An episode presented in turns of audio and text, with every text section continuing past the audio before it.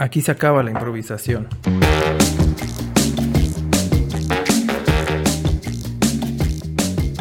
¿Qué tal? ¿Cómo están todos? Muy buena tarde de viernes. Bienvenidos a esto que es Intersección, segundo capítulo, tarde de viernes. ¿Cómo estás, Lalo? Muy bien, Eric. ¿Y tú? Ha sido una semana un poco complicada, pero con retos, entretenida. Entonces eso hace que me mantenga ocupado y que me sienta muy feliz.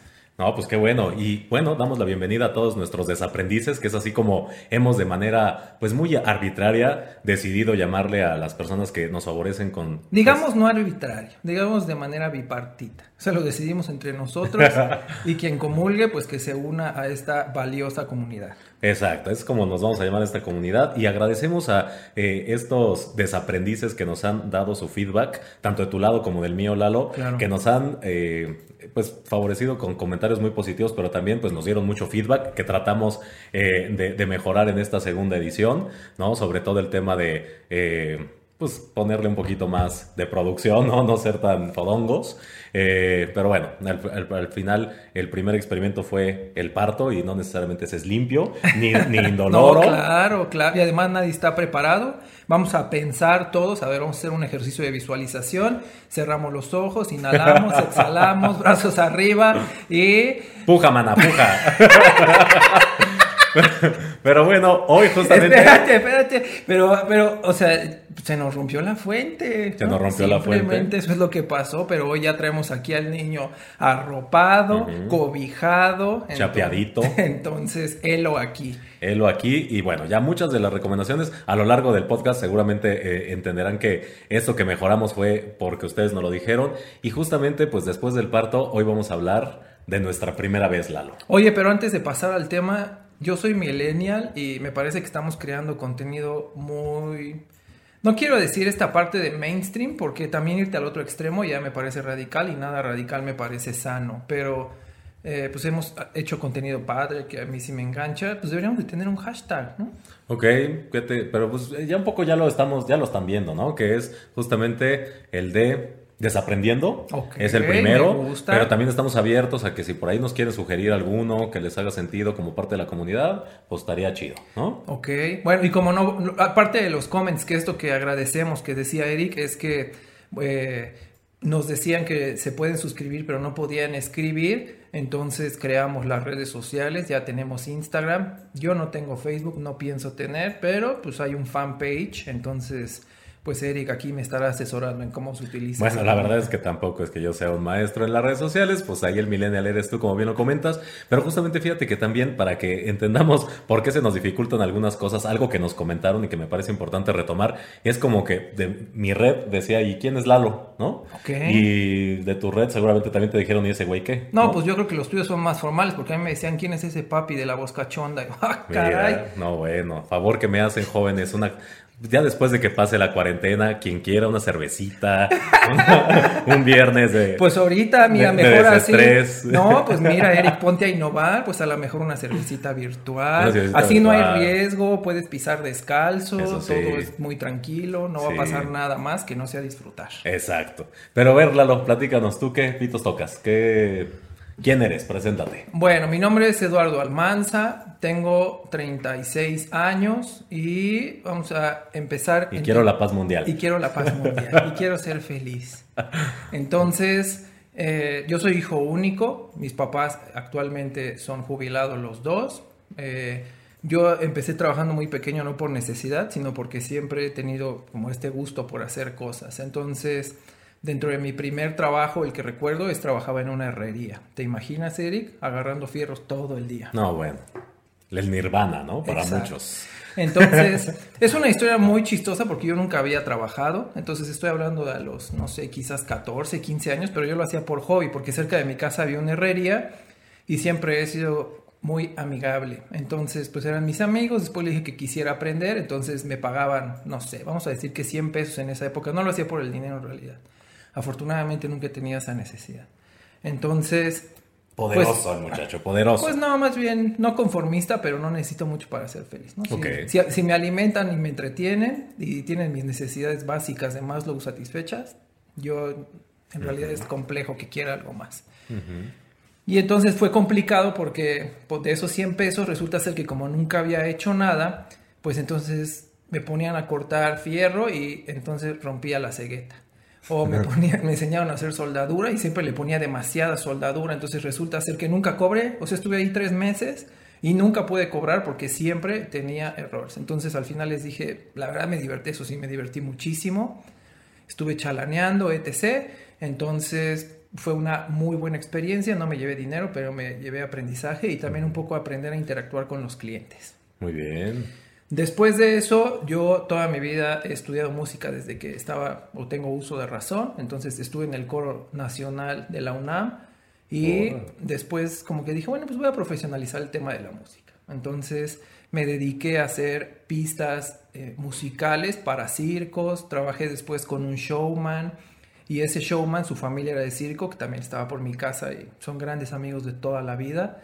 Entonces estuvimos viajando por todo el país haciendo shows, yo lo musicalizaba y era el sueño dorado porque ahí sí me pagaban por hora, me pagaban, no sé, 200 pesos por hora, solo trabajaba dos horas al día o tres. ¿Qué tal? Y en esa época pues el hecho de que tengas dinero pues es muy valioso porque eres solo un adolescente. Y la otra es que me llevaron a pasear por todo el país. Y aparte conocías a muchas celebridades de la época, ¿no? Porque antes de saber que en esa época Lalo incluso tocó en el Blanquita. Ah, Entonces conociste a... Jorge Falcón es un gran tipo, eso sí les puedo decir. Conocí a mucha gente de la farándula. Me tocaron también malas experiencias en donde esta adicción al sexo, a la droga, etc. Pero eso me ayudó a ver que eso es algo que a mí no me interesa explorar. O sea, que te metieron al clan Trevi Andrade, una cosa así. pues sí, me querían regentear. Entonces sí es complicado. También estuve mucho en tele.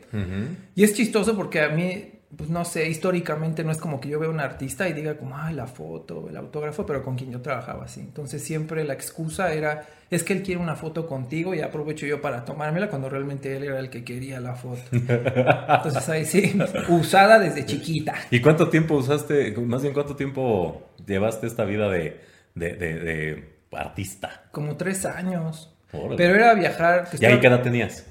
18. Ah, bueno, aparte estabas en la época en la que todo es nuevo y todo es en exceso, ¿no? Pero si me hubieran dicho esa época, te vas a cansar de viajar, yo he hecho, no tienes idea de lo que estás hablando y sí. O sea, ya llegó un punto en el que porque bajamos cada dos días, cada tres días, ya ves, estábamos hasta un mes en un lugar. Pues estaba muy bien porque te pagaban los viáticos, eh, pues como eran show nocturnos, podrías entrar al show, tú dabas tu show, te daban de tomar, pero también eso es algo que yo no tengo una amplia capacidad, me declaro impotente para beber. O sea, puedo beber cerveza hasta ahí.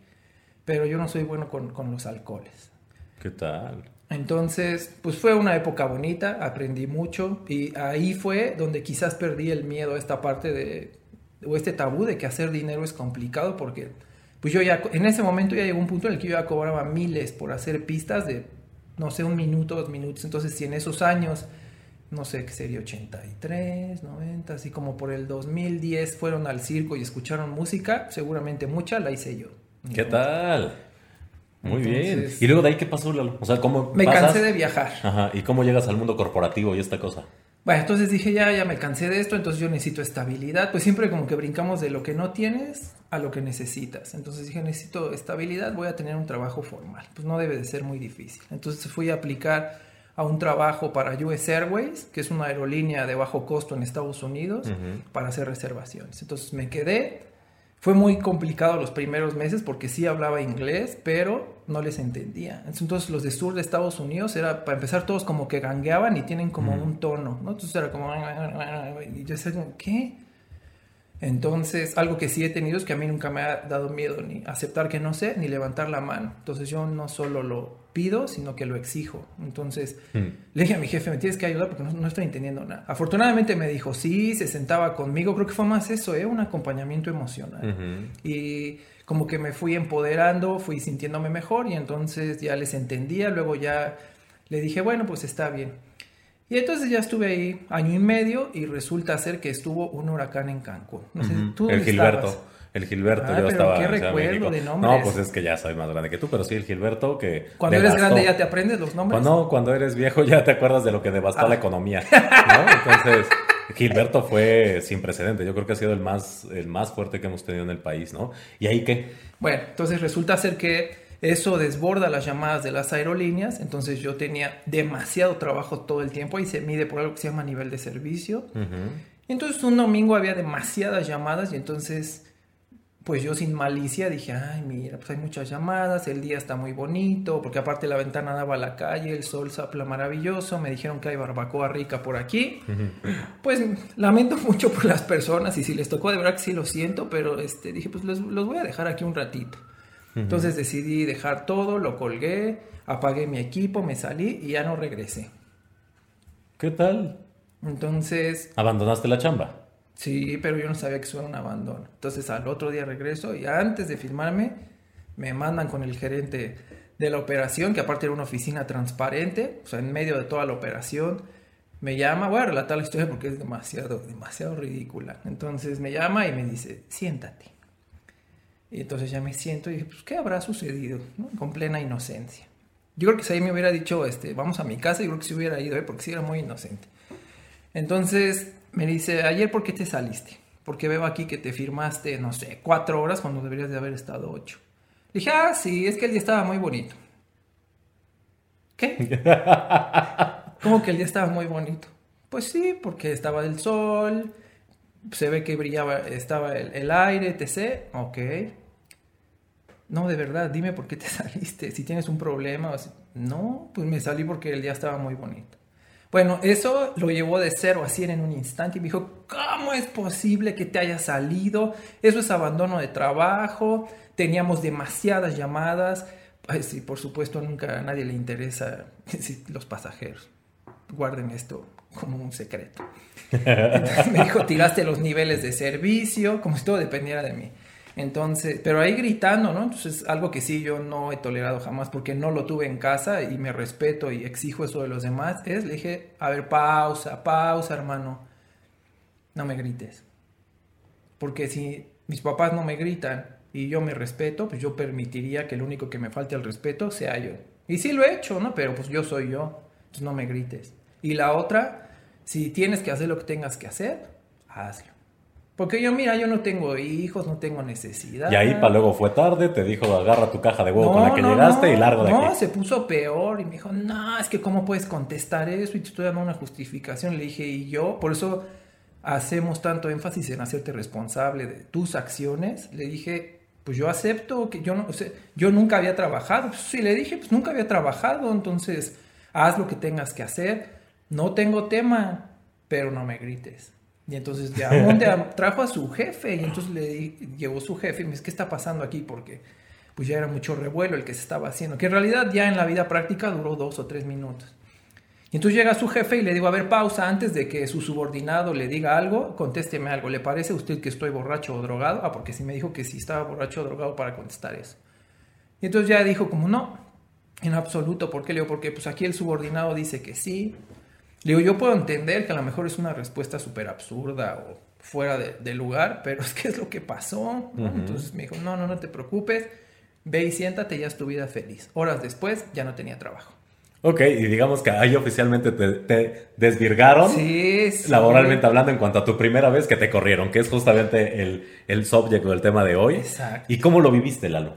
Uy, fue un golpe súper duro, por eso me parece que hay que tener mucha empatía porque me pegó durísimo en el sentido de que no estaba preparado. Entonces, fíjate, si a mí a esa corta edad, sin estar preparado y sin tener familia y que en realidad me mantenían mis papás, no quiero imaginar cuando tienes una responsabilidad. Claro. Pero tú, Eric, platícanos. Bueno, pues ahora voy yo, déjame, te platico cuándo fue mi primera vez que me corrieron, pero antes pues me presento. Yo, eh, pues soy Eric López, tengo bueno, ¿dijiste edad o no nos vamos sí, pues yo soy chiquita. Tú eres chiquita, ¿no? No, bueno, yo tengo 41, próximo a cumplir los 42. Eh, soy el menor de una familia de ocho hermanos. No sé, ya te imaginarás que pues el tema de la rapidez, por eso me dicen, es que hablas rápido. A ver, yo lo retaría a que se levante temprano a agarrar la bolsa de los calzones porque te tenías que pelear con tus hermanos para ver cuál era el que te ponías porque si no te quedabas a raíz. Oye, ¿tienes hermanas? Tengo tres hermanos que son las ¿Nunca mayores. ¿Nunca te tocó una tanga de tu No, fíjate que no, porque ellas ya, ya, ellas ya cuidaban sus cosas, ya tenían su cuarto, pero pues toda la bandita pequeña, que éramos los, los morrillos, pues vivíamos en un solo lugar eh, y pues eran los que nos peleamos un se llamaba el costal de los recuerdos donde guardaba mamá toda la ropa interior y pues era el compartidero, ¿no? eh, no, no había, no había lo, pues digamos que hoy todas las precauciones de individualidad que tienen los, los centennials y los chavitos de hoy día. Pero bueno, yo al igual que tú trabajé desde muy chavito, digo, mi mamá era la, era como la agencia de colocación de Tlalnepantla, de, yo vivía en el centro de Tlalnepantla, y era la que llegaba y, colocaba a la gente, o sea, era de, hay un trabajo de no sé qué tal, y pues incluida la gente, nosotros, ¿no? Y entonces, desde muy chavitos nos puso a chambear, mi primer trabajo fue a los siete años, como barbacollero. Yo, a mí, hoy me invitas a una barbacoa y te digo gracias, ¿no? Porque Señores, es muy fea la barbacoa, no la consuman, pero bueno. ¿Neta? Sí, muy fea. Y yo me salí de eso, del trabajo, fíjate. Lo que son a lo mejor te fui a comprar a, a ti lo mejor, ya estás más no, No, creo, no creo que vaya sido Tlanepantla. Pero bueno, yo empecé ahí mi carrera laboral. Este, yo soy como Dana Paola, que tiene 24 años de edad, pero 20 de experiencia profesional. Igual yo, yo tengo 42, pero tengo 35 de experiencia laboral, considerando que empecé a los 7 años. Empecé, eh, bueno, no voy a ahondar en todo lo que hice, pero pues imagínate que hice trabajos como tendero de una zapatería, tendero de una tienda de abarrotes, tendero de una papelería. Ahí me encantaba recortar a las había unas como tipo monografías que eran muñequitas y muñequitos que los recortabas y les quitabas la ropa y los vestías, pero eran de papel. Ok. No, yo me podía pasar horas sin clientes y de ilimitada diversión gracias a esas muñequitas que se cambiaban. Y bueno, de ahí ya me fui, pues bueno, iba creciendo y ya me volví quesadillero, feriero, chalán, este, bueno, niñero, fui monitor de cursos de verano, vendedor de catálogo, eh, seguridad de un antro, ¿no? Llegué a hacer también. Eh, Oye, ¿hay algún código para seleccionar o no seleccionar? No, no, a ver, yo no sé, güey. Yo no, ¿tú, ¿tú, crees que yo era eh, quien tomaba decisiones? Yo era el simple chalancillo ahí que no te dejaban hacer nada y que nada más hacía el cacheo al inicio y pásale y, y sacaba Bueno, pero ahí, ahí, ya sabroseabas o nomás ahí sí cacheabas. No, pues nada más, eh, digo, cuando se podía así de que el cacheo y no, pues no. No, no era nadie, o sea, era párate en este lugar y no te dejaban tomar nada. de hecho, tenía que regresarme caminando de satélites la Nepantla porque pues para lo que te pagaban, pues era camínale porque un taxi te gastas lo de la noche. Y bueno, ya de ahí tuve trabajos menos infrahumanos. Eh, ya cuando llegué a, los cursos de verano, ya en ese año estaba terminando mi universidad, pero también hacía limpiezas en casas, ¿no? O sea, fui, fui maid, ¿no? Entonces, eh, ya después conocí lo que era, este, pues, entré a una pizzería, hice, eh, me, convertí en pizzero, después ya empecé mi experiencia profesional en un banco, que, que fue comprado por otro gran banco que todavía existe. Y yo, al igual que tú, empecé con, como call center. O sea, yo todavía hacía limpiezas en la universidad. Y de repente, un día, mi mejor amigo de la universidad me dijo: Oye, pues yo voy a entrar a este banco, ¿por qué no vas? Están solicitando. Entonces fui y todos los que fuimos entraron, digamos que a la línea directa, a la línea donde hacen las llamadas generales de saldos, tal. Y a mí fue el único que separaron y lo mandaron a, a la parte de, de telemarketing. Yo creo que, pues, el trabajo que hice de estar vendiendo desde chavito todo, pues eso me, me marcó en la parte comercial y empecé en telemarketing. Y a los tres años, bueno, a los dos años y cachito, hubo una promoción para hacerme gerente, bueno, era como el, equivalente a un gerente de, unidad de negocio, eh, se llamaba líder de unidad de negocio. Y de hecho, para poder ascender, o sea, pues ya yo veía que la gente llegaba de trajecito y todo el tema, y yo decía, pues, ¿por qué yo no? Entonces ya se me hizo entrar al banco, empecé a crecer, crecí, y había, hubo un concurso para que, pues obviamente, llegaras a ocupar un puesto de, pues, pues digamos que de autoridad. Y eh, yo había detectado que mis compañeritos cambiaban la homoclave. Que esto seguramente, señores, si alguien trabaja en banco y su gente lo hace, chequenlo. Porque, eh, digamos que... No estés dando malas ideas. No, en lugar de chequenlo. Justamente. no, porque van a ver, les voy a contar la historia de, de la Rosa de Guadalupe, van a llorar. y aquí no hubo vientecito. El vientecito el vientecito fue el de la pobreza, que me llegó por muchos, muchos años. Porque imagínate que estábamos muy, eh, pues digamos que eh, yo tenía que presentar una mejora para poder llegar a, asumir una nueva responsabilidad. Entonces yo veía que todos mis compañeritos le cambiaban la homoclave al RFC de las personas y al final les daban una tarjeta, dos tarjetas, tres tarjetas de crédito, las que fueran, y eso pues está muy mal porque estás sobreendeudando, o sea, estás sobregirando la capacidad de pago de la gente.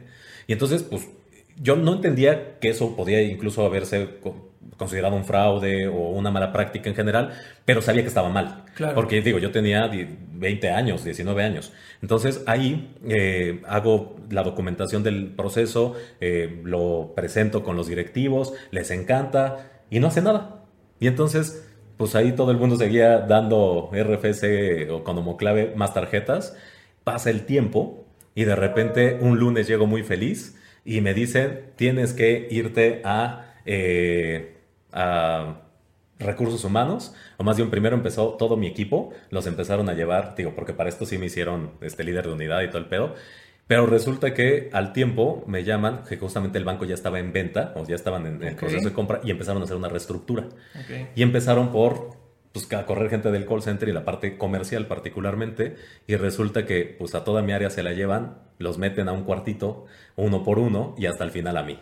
Entonces cuando yo llego, pues es así como que bienvenido dos gorilas y así como de básicamente este tú eres un líder de una banda donde ya todo el mundo dijo que tú eras este la persona que que les enseñó cómo hacer este truco. Pero ya te veían potencial porque no te tocó chalán, te tocó ya el líder. Ya, yo ya era el líder, de, la, banda, el líder de la banda de la One Two Three. y pues resulta que fue súper traumante para mí porque imagínate un chavillo que pues sí, el menor de una familia grande, pero no tenía un hermano a quien llamarle, ni una mamá, ni un papá. O sea, ahí te agarran en frío y es de fírmale porque si no te metemos, bueno, eh, nunca hablaron de la cárcel ni nada porque también sabían sus alcances y de hecho, muchos chavitos que eran mis subordinados no firmaron y al tiempo ganaron la demanda y les dieron indemnización. A mí me dio el culo de lo peor. O sea, yo sí sentía que estaba matando, que había matado a alguien. O sea, para mí fue una culpa horrible. Eh, firmé, fue un tema horrible. Lo único que hice fue salir de allí, llamarle a mi mejor amiga en ese momento y decirle, pues me acaban de correr, ¿no? Entonces. ¿Y qué sentiste? No, bueno, no, o sea, yo tardé, pues yo creo que 10 años en recuperarme de, ese momento. Porque imagínate que te hacen sentir, o sea, y al final todo eso, número uno, yo lo había documentado, o sea, no era, y alguien no hizo algo. Número dos, pues que, te, que llegues un lunes, si nadie te va y que te digan te vas y todo tu equipo, y luego que te hagan sentir que tú hiciste algo incorrecto y que al final, pues, este, te hagan, te saquen de esa manera, es algo muy impactante. O sea, donde sientes que tu valía se va al piso, ¿no? Entonces, la verdad es que mi primera vez eh, que, me, que, me corrieron fue esa. Y te diría, no se la recomiendo de mi peor enemigo. Fue súper duro, fue eh, la presión de sentir que eh, tienes ahí los de prevención de fraudes, todo ese tema. Fue horrible, pero me dejó muchas enseñanzas y justamente una de ellas fue el que no debes hacer cosas buenas que parezcan malas, tienes que aprender a dimensionar el bien del mal, tienes que ser mucho más consciente de las cosas y una serie de, aprendizajes que me llevó eso y que me hizo ser el profesional que ahora soy, ¿no? Ser mucho más cuidadoso, eh, no hacer cosas más que parecen malas, no eh, nunca obviar nada, ¿no? Sin embargo, pues fue un calvario horrible, ¿no? Entonces, la verdad, eh, que, justamente ahí creo que esa, esa parte es algo que tenemos que, visibilizar, ¿no? El qué hacer cuando tú te toca, cuando, cuando te tocó la primera vez que te corrieran, pero también cuando a ti te toca correr. Uy, esa es otra historia. Que es otra historia. Por ejemplo, a ti, ¿cuándo fue la primera vez que te tocó correr a alguien? O más bien, ¿cuál fue la ocasión más horrible que tuviste cuando tuviste que correr a alguien? Bueno, yo creo que de las ocasiones más difíciles que he tenido es a mí siempre me ha gustado la mala vida, porque yo encuentro satisfacción en los retos y si no, me aburro. Entonces, operativamente algún tiempo fui supervisor, ya después fui gerente con el tiempo de operaciones. Y cuando era supervisor de operaciones, yo solo estaba dedicado a, no solo a la gente que iba mal, sino que yo solo tenía, mi gente era, la que iba peor de toda, eran mil personas en esa operación y los que ya estaban, los bottom performers eran míos. Entonces cuando llegaban conmigo es o mejoran o se van. Y era solo un mes que se llama Carebay. Entonces en ese tiempo parte de las personas que tuve que correr, uno de los casos más difíciles es cuando tienes adultos mayores y que aún tienen familia que depende de ellos. Entonces, yo recuerdo que las primeras veces que tuve que correr a alguien, yo lloraba y sufría y padecía y decía, ¿cómo es que cómo lo voy a correr? Y etc. Y luego entraba en conflicto porque decía, pero también no está dando la productividad que se debe y luego también si las personas hablan, ahí hacíamos soporte técnico para una empresa de internet en Estados Unidos. Entonces decía también la persona que está hablando es injusto porque no le estamos solucionando y quizás tiene urgencia, ¿no? es difícil encontrar a alguien que hable a una cualquier servicio y que diga es que hablo para decirle que todo está funcionando bien. eso simplemente no pasa. Si está hablando es porque necesita algo. Y recuerdo este caso en particular en que era pues no un viejo, pero un adulto mayor y que con dificultades había logrado obtener el trabajo y pues estuvo algunos meses como en planes de acción hasta que ya de plano me di cuenta de que no tenía salvación. Pero no era un tema de voluntad, era un tema de capacidad y que ahí tienes que hacer todo con mucho tiempo, es, muy rápida la dinámica y aparte utilizas muchas herramientas y pues es lenguaje técnico. Entonces también si no puedes conciliar estas tres cosas más soportar la presión del cliente, más soportar la cliente del supervisor, que ahí afortunadamente yo era el que hacía la presión. Entonces ese fue la vez que yo sentí peor, porque aparte fue de las primeras veces que tuve que correr gente cuando yo era supervisor. Ya después yo le llamo el mal de estas señoras de, del seguro social. ¿Por qué? Porque siempre les hago esa analogía y eso lo, lo he hecho hace más de 15 años y les digo, ¿ustedes creen que si van al seguro y tú vas sangrando y con tu pierna y llegas y qué es lo primero que te dicen el carnet y no tienes el carnet, ¿no? Uno pensaría como, ah, qué servicio, etc. Porque no sabes, entonces si tú dijeras, la voy a reportar y bla, si la reportas la van a felicitar, porque ahora me parece que el enfoque o lo analogable ahora es que es el lado del negocio. Entonces, si el seguro social atiende a alguien que no tiene seguro, si ustedes pueden ver un día las cuotas de lo que cuesta, no estoy diciendo si es bueno o si es malo, simplemente lo que cuesta que te hagan una gasa, que una limpieza, es carísimo. Entonces, si tú le das el servicio a alguien que no tiene el seguro, pues entonces está perdiendo el Estado. Entonces lo mismo pasa con las empresas. Entonces por eso le, llamo el mal del seguro social, porque al cabo de un año de hacerlo consistentemente, no me enorgullezco porque aparte la dinámica del call center es así, pero te podría decir que tengo todo un panteón francés de personas que perdieron el empleo. Y no estoy diciendo gracias a mí, simplemente estoy diciendo que en esta dinámica y después de ese tiempo ya me volví absolutamente insensible al respecto. Fíjate que qué bueno que te volviste insensible, Lalo. Yo al día de hoy todavía, eh, si me preguntaras qué ha sido lo más complicado en tu carrera profesional, hasta la última baja que hice en mi última experiencia en el mundo laboral, corporativo, oficial, no, no freelance, no independiente como ahora, como ahora me muevo, te diría, ha sido correr gente. Nunca, nunca me pude acostumbrar. Y mira que trabajé justamente muchos años haciendo despidos masivos, individuales y todo el tema. Pero para mí, la, digo, a mí desde el call center me tocó, desde esta experiencia en este banco, me tocó despedir gente. Pero la verdad es que la, la, la, la que más me ha dolido, la vez que a mí, digo, nunca me he acostumbrado y todas me han dolido, pero la que más, más, más me ha dolido fue correr a un chavo justamente por motivos bien parecidos por los que me corrieron a mí la primera vez. Porque se robaron un material, yo eh, desarrollé o esto, estaba a cargo de un negocio de promotoría y pues ahí se mueve muy rápido que los materiales, que los promocionales, que los regalitos, tal, tal, tal.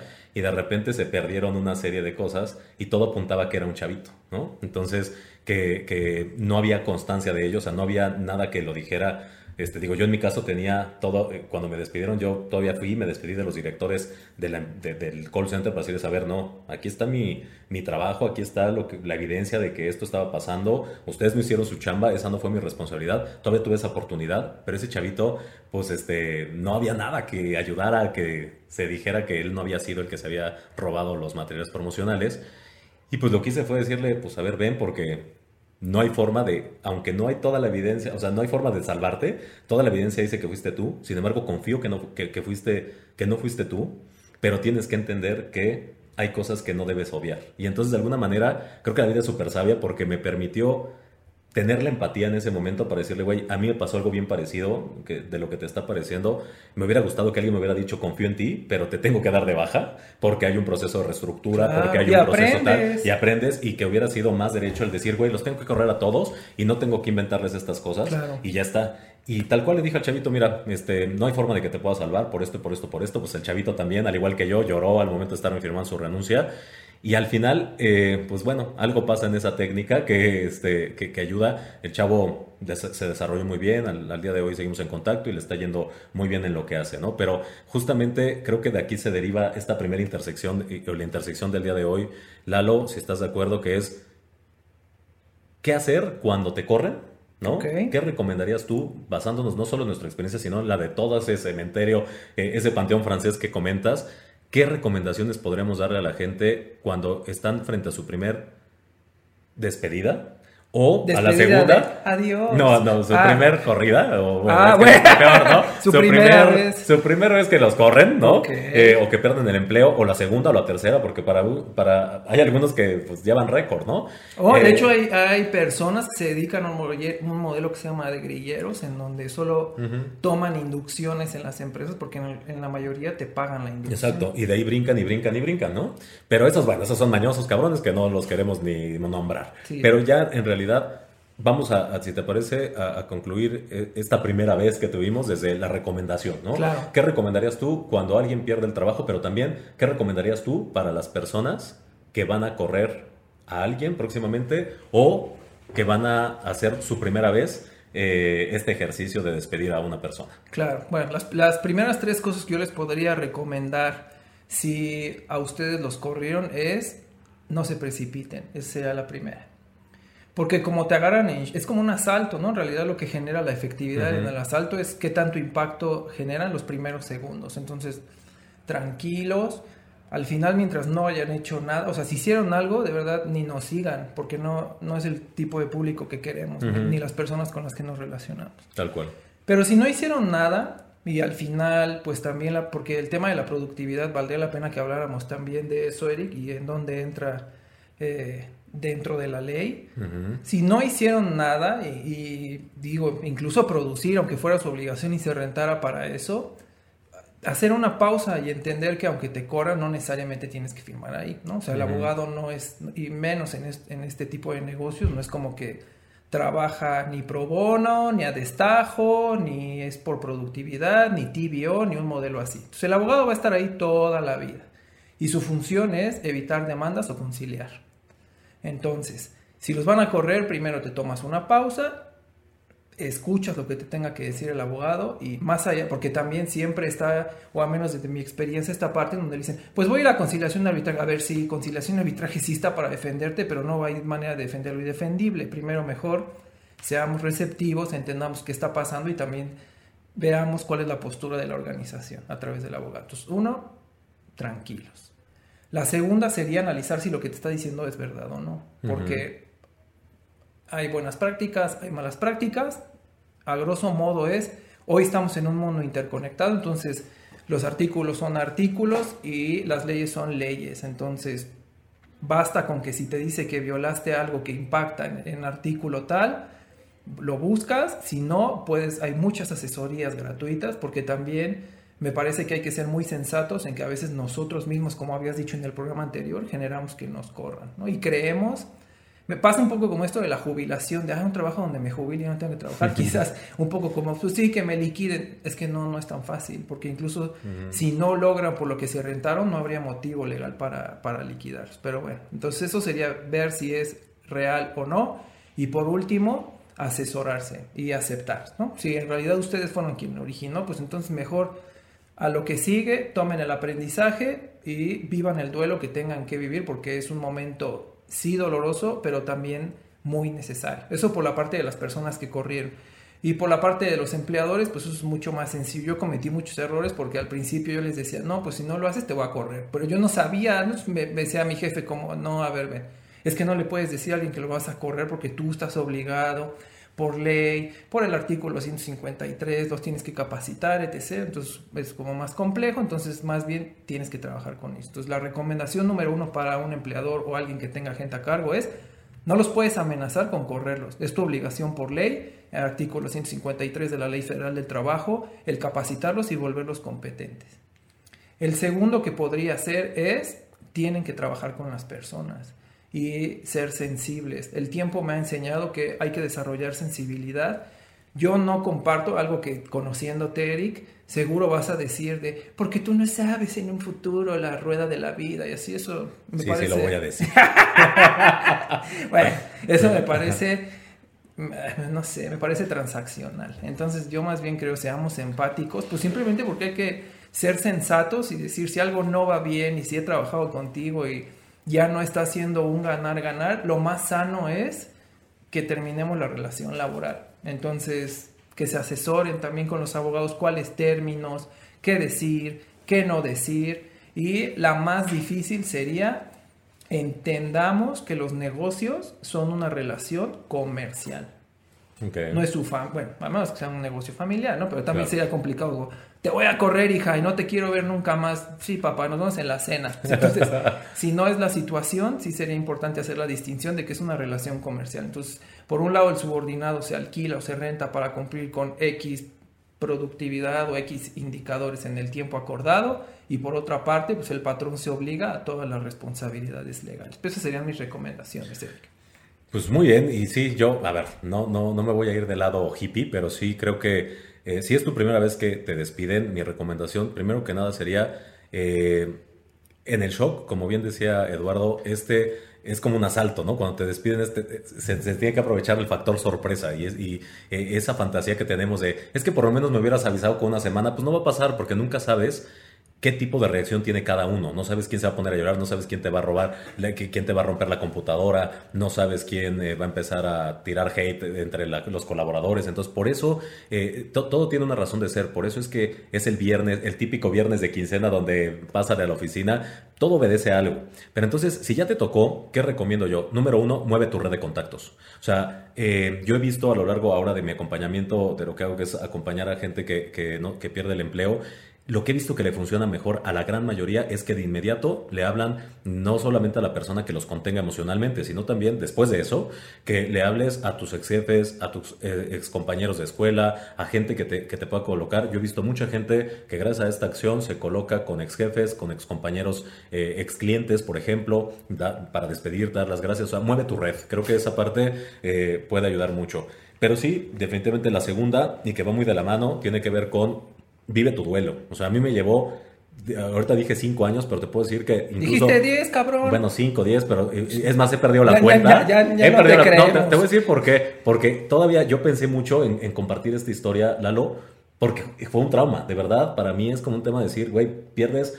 Eh, tu valía, o sea, te hacen sentir que eres y, y, que, y en realidad disfrazaron de una cosa tan baja como esa un recorte, ¿no? Y me costó mucho trabajo, te diría, todavía hasta hace muy poco tiempo, para ser franco, el, poder desprenderme de, ese dolor que, generó. Entonces, sí trabajar tu duelo, sí buscar la ayuda que, para ti sea necesaria, que puede, oye, hay muchos servicios de outplacement, pero también están los servicios de, terapia. Creo que a mí algo que me ayudó mucho es que con el tiempo después eh, me metía a psicoanálisis, del cual soy cliente todavía a la fecha, después de 15 años. Eh, entonces, buscar herramientas que te ayuden a cerrar el duelo, a afrontar este tema, porque créanme, también lo he visto. Si tú no cierras el proceso de duelo con la empresa que terminaste hoy, es como una relación. Si tú empiezas con, todas las heridas abiertas una siguiente relación afectiva, no va a funcionar. Yo lo he visto probadamente y como un patrón de comportamiento, no, puede, no cierras tu proceso de duelo con una empresa que te corre hoy, a la que te contratas mañana, no duras más de un año.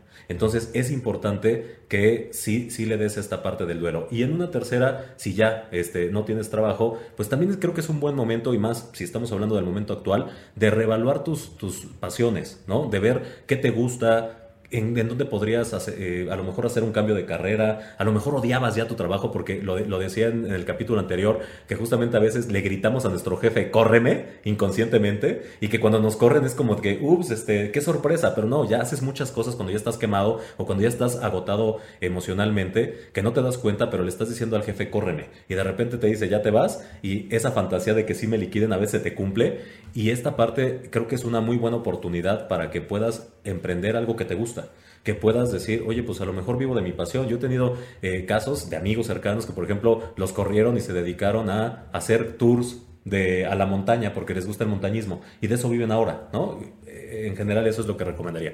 Y en la parte de si te toca correr, por primera vez o te toca correr por segunda o por tercera y todavía no te sale bien, eh, mi recomendación, aparte de lo que dice Lalo, porque es que no es algo sencillo, de verdad que, que mi respeto es Lalo, porque a mí me sigue temblando la mano cada que me toca correr, pero ser empático, o sea, esto que decía Lalo de no porque a la vuelta de la vida no sabes con quién te vas a encontrar, pues la verdad es que sí, o sea, si son chavos, a ver, te voy a decir algo, tiene que ver con tienes que respetar, número uno, buscar un lugar en donde no sea evidente la reacción que pueda tener a la gente, básico. O sea, tener un lugar en el que cierres a la persona y tengas esta conversación, preferentemente que haya alguien más, ¿no? Que esté o el abogado o que esté eh, una, un, tercero. ¿Por qué? Porque esto te va a evitar muchos problemas legales posteriormente. En segundo lugar, guardar la dignidad de la persona. A eso me refiero con que no sabes la vuelta, las Ah, vueltas que da la vida. Guardar la, la dignidad de la persona. El, el, eh, tú no sabes cómo va a responder. A lo mejor va a... a- tú, te saca de casillas y de repente... Y mira que a mí alguna vez también me tocó salirme de casillas y hacer cosas muy poco adecuadas que trajeron grandes, graves consecuencias. Por eso puedo decir, respeta la dignidad de la persona no te dejes llevar por el arrebato, porque a lo mejor también como jefe a veces esa persona no es tu favorita y a lo mejor vas a hacer muchas cosas que este, en el enojo puedas arrepentirte, ¿no? Es como este tema de, este, de, lo que sea, de hablar de más en el, en el momento. Y justo eh, en mi tercera recomendación eh, redunda en la que tú mencionabas de investiga bien qué puedes y qué no puedes decir al momento de la baja, porque cualquier cosa te puede comprometer. Claro. Cualquier cosa puede hacer que pagues una indemnización mayor, etcétera. Entonces, si tú eh, guardas, eh, guardas el, el, pues digamos que el respeto, guardas el momento, guardas la- la- lo que tienes que decir, como lo tienes que decir, y finalmente tienes un buen argumento de cómo dar la baja, no tendría que haber problemas. Y ante esto, la herramienta número uno, señores, que les podemos transmitir es la Ley Federal del Trabajo. En, eh, hay eh, el, artículo que mencionaba Eduardo, creo que es ese, en donde vienen las, las 20 causales de rescisión de contrato. Y está ahí desde llegar ebrio, está el tema de no agredir a las personas, no pelearte, tal, tal, y está en el número 20 el de falta de probidad. Y ahí está todo, ahí está el que tú no hagas tu trabajo, aunque no es una, una eh, causal de rescisión de contrato, el tema de eh, hacer cosas que no son positivas para la empresa caen en ese sentido. Entonces, eh, creo que saber cuáles son los argumentos que te pueden manejar en un proceso de baja y qué, qué argumento dentro de la ley puedes manejar es muy poderoso y siempre, pues al final, como en toda relación, cerrar de la mejor forma Claro. ayuda a ambas partes, porque también tienes a gente que se va molesta y al final tú te vas a quedar con un problema con la gente que se queda ahí, que es su amistad y que va a estar hablando pestes Claro. y todo lo demás. Entonces hay que cuidar mucho estos, estos dos momentums, creo que es muy importante y pues bueno, creo que, que esto eh, le puede llegar a servir algo, Lalo, no sé qué pienses. Sí, yo creo que es bastante funcional y la otra es que, como todo en la vida, la interconectividad juega para bien y juega para mal. Entonces, así como nosotros creamos medios o ecosistemas para estar en contacto, también las empresas. Entonces, no crean que porque salen bien o salen mal de una empresa no se va a comunicar con otras empresas y no necesariamente tienen que ser del sector. Entonces, por eso cobra valor el comentario de Eric, porque en la medida que salgamos bien con cualquier relación, institución, organización, en esa medida nos vamos a hacer la vida fácil. Yo lo resumo no en bondad o maldad, porque valdría la pena hablar un día de eso, Eric, de Mm. si todo cae en la ética o en la moral, pero, Hablaremos de eso. pero sí quizás esta parte en donde, porque yo lo veo más bien como o es fácil o complicado, y si no es complicado, como para qué lo va a complicar. Bueno, entonces yo eso lo, lo traería como, como colación. Ok, pues creo que ahora sí el tiempo, este, El tiempo avanza. el tiempo avanza. Y es momento, yo creo que, no sé qué opines, Eric, que si vamos a tener visibilidad y estamos hablando ya de comunidad, lanzamos un video por si lo quieren ver en nuestras redes sociales. Habla justo de las tres cosas que van a obtener con, con intersección. Entonces, ¿por qué herramientas, Eric? ¿Por qué pusiste eso de herramientas de A ver, porque como- automantenimiento? Eso me suena como a self-service. Self-service, de que hablabas del capítulo anterior. A ver, creo que las herramientas de automantenimiento tienen que ver con estas cosas que te pueden dar ideas de ayuda, ¿no? Y creo que esto que en tu experiencia te ha funcionado, en mi experiencia ha funcionado, ya es per se una herramienta, pero ahorita, por ejemplo, mencionamos la Ley Federal del Trabajo. Eso es una herramienta. El tema de otra herramienta que podemos mencionar en este caso en particular que hoy estamos abordando, por ejemplo, es cómo calculo mi liquidación. ¿Cómo sé si lo que me están dando es correcto o no? Bueno, pues eh, te metes a cualquier, eh, de hecho, si, si pones cómo calculo mi liquidación, aparecen muchísimos artículos, incluso hay dentro de la, de- dentro de la misma... eh, bueno, hay va- varios portales que te hay calculadoras donde puedes checar cu- cuánto te corresponde de acuerdo al tiempo en el que estuviste, etcétera, etcétera. Entonces, esto que es tan básico que uno dice, bueno, pues hoy me meto a Google y lo veo todo, pues eh, a veces no es tan básico. A veces cuando estás en el shock, creo que, que eso te puede, te puede ser de utilidad escuchar al, de, de viva voz de alguien que pasó por esto, si le sirve o no. Entonces, creo que eh, a medida que vayamos avanzando, vamos a ir hablando de estas herramientas que le puede servir a la gente. Eh, en tu caso, ¿qué otra cosa? Bueno, eh, eso fue por las herramientas. Decíamos también la parte de la comunidad y decíamos para sumar, porque lo que no queremos es crear una comunidad en donde tenemos 20 millones de followers. ¿Y qué logran? Ah, no, nada.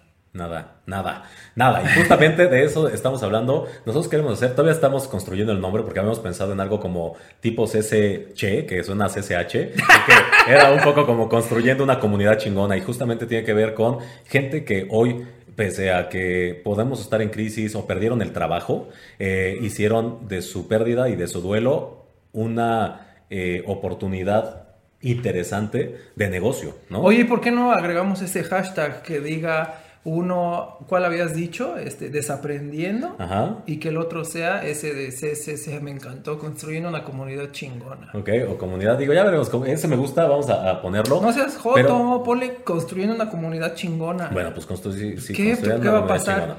Pero bueno, ya está, construimos una comunidad chingona. ¿Y, de qué se trata? el último. Eh, ¿Cuál es el último? Pero espera, porque, bueno, vamos al último y regresamos porque pues, queremos presentar nos a Nos vas a cortar, si de eso se estaban quejando, que vamos a todo y vamos a nada. no, por eso, a ver, ¿el, tercero cuál es? No, a ver, cuéntanos. No, del video, pues, del video. Nos vas a dispersar. No, porque tú también nos vas a contar a alguien que, a ver, es que aquí eh, Lalo y yo nos pusimos un reto justamente en ánimo de construir comunidad. Eh, pues suena muy bien a que síganme y lo sigo y tal, pero más bien es que esto queremos que sea algo más orgánico, más vivo eh, y por ejemplo, pues que nos apoyemos de unos a otros, ¿no? Claro. Y hoy hablando justamente del tema de... Ah, tú sí lo digo rápido. El último es rápido, es retar al status quo. Ok, ¿y eso qué es? Pues quiere decir un poco, pero no tampoco irnos al extremo de que no es que es mainstream o es que es ordinario, es un poco de los modelos conservadores o la metodología de hacer cualquier cosa. ¿Por qué no hacer algo distinto o de una forma distinta, porque invariablemente el resultado puede cambiar. Bien, y justamente siendo congruentes con estos tres principios que nos hemos eh, pues impuesto, autoimpuesto para, para la comunidad, eh, justamente y muy a colación al tema del día de hoy, yo en algún momento tuve un colaborador eh, que cuando yo tenía mi despacho, era el administrador de mi oficina, ¿no? Y de alguna manera, pues las cosas se empezaron a ir mal en la oficina y pues tampoco veía que él se movía mucho. Y entonces un día llegué y le dije, pues fíjate que vamos a tener que hacer un recorte, ¿no? Con toda la integridad, con toda la honestidad del mundo, te lo digo. Eh, tienes hasta tal fecha para ver qué vas a hacer. Puedo aguantar tu sueldo tanto tiempo. Y fue de perfecto. Él venía del mundo bancario todo el tema. Y finalmente ese, ese buscapié o ese cohete en, ese cohete al final, pues fue lo que le sirvió para decir, oye, tienes razón, eh, voy a empezar a ver, tomó un curso de, floristería o de, de cómo hacer flores, ¿no?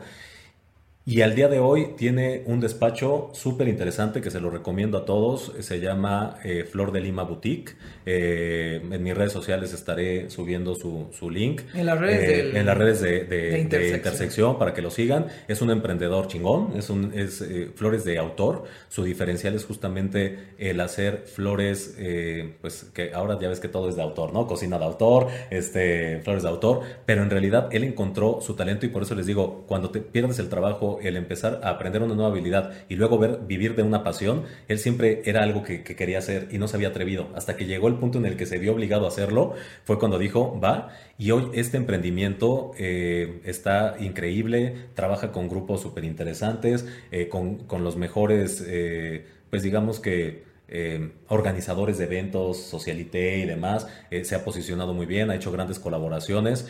Y este es un ejemplo de, lo que queremos hacer en esta red, que consumamos lo que una comunidad de gente chambeadora, que pagamos impuestos, que pagamos, eh, que, pagamos nómina, que tenemos que construir este país, pues creo que es algo, algo que, que es uno, uno de nuestros principios. Tú, en cambio, ¿a quién te gustaría reconocer en este renglón, Lalo? Pues mira, creo que ahorita lo que viene muy a colación es la parte de los aceites. Yo no soy fan en absoluto, pero me parece una eh, opción interesante por explorar. Entonces. ¿Pero aceites de qué tipo? sí, no de droga, ¿eh? Aceites. Sí, CBD, No, aceites eh, como esto de aromaterapia y que tienen difusores. O sea, yo no estoy en contra de eso. Aromaterapia en general, como para relajarte. Porque al final cualquier, cualquier aroma tiene relación con el cerebro y hay una inercia química y con el endocrino. Eso está cool. Donde ya creo que ya lo llevan a otro nivel, es como aumenta la confianza, casi casi este, que, trae abundancia, cura traumas y no, eso no estoy de acuerdo, pero bueno, a lo mejor no estoy haciendo la, la difusión más sensata, pero yo estoy en contra de toda la publicidad engañosa. Entonces, de que sí puede funcionar y les puede ayudar. Y si no les ayuda, miren, de que huela a patas a que huela a la banda, pues eh, hay una ganancia. Entonces, de qué es la banda, porque si es la banda del metro este, Pantitlán está horrible. Entonces, a ver, haz, bien la mención de qué se trata y de, qué, recomiendas, porque ya, nos asustaste más que motivarnos. no, hay, aroma pacuso. Bueno, muy bien. Eh, hay, digamos que hay distintas esencias que tienen diferentes eh, efectos en el cerebro, es decir, algunos frutales, algunos cítricos, algunos mezclados. Entonces lo que haces es que los pones en un difusor. Hay algunos como de vela que pues tienen cierta vigencia. Nada más que ahí el tema es que si tienen un difusor de vela, si se acaba el agua se rompe normalmente. Mm, ¿Y quién es esta persona que vende esto? Ah, se llama Elisa. Entonces eh, pero es un producto, es un proyecto. Elisa no es una persona. No, por eso, ah. Elisa yo la conozco, güey, pero tiene ya una marca. Sí, tiene una marca. ¿Cómo se llama? ¿Cuál es la red social? Se llama TheOilyWay.mx. The Oily Way. The Oily, no The Only, The Oily Way. Ok, entonces también vamos a, en, la, eh, en nuestra Instagram de Intersección, vamos a subir mm, también. Me gusta eso, entonces miren, habíamos pensado cómo hacerles la vida más sencilla para que se vuelvan eh, más dependientes de nosotros, entonces pues a lo mejor está más cool que en lugar de estarles poniendo ligas que en Instagram no te llevan o no se pueden hacer hipervínculo, lo seguimos y entonces ya si escucharon algo que les interesa, pues ya mínimo hagan ese esfuerzo, ¿no? Nosotros ya invertimos una hora aquí hablando como locos, entonces métanse y pongan el nombre y ya va a estar ahí directamente la red social. Pues ya está, entonces hoy con esto cerramos, eh, a menos que haya algo más que se nos esté escapando, Lalo, eh, queridos desaprendices, pues no nos resta más que invitarlos a que nos escuchen la próxima semana. ¿De qué vamos a hablar la siguiente semana, Lalo? No sé, será un misterio. Pues ya iremos publicando con antelación unos días antes el tema, van a ver ahí algunos materiales divertidos para hacer relación al tema y cada semana vamos a ir cambiando y va a haber temporadas. Entonces, poco a poco les vamos a ir diciendo para tampoco que se desenamoren. Queremos echarles un hechizo. O sea que ahorita va a ser el factor sorpresa. Así que no se desconecten. Eh, pues ojalá que a alguien le esté sirviendo esto. Por lo pronto a nosotros, a nosotros sí. Así que, pues si no le sirve, por lo menos nosotros nos la estamos pasando de huevos. Así que gracias por escucharnos. Muchas gracias. Este, si alguien sirve chingón, si no, otra vez, recomiéndenlo con su peor enemigo. Así de mira qué divertidos estos güeyes y pasar la maldad sabrosona de fin de semana. Así que un fuerte abrazo y nos escuchamos en ocho días. Pasen la bomba.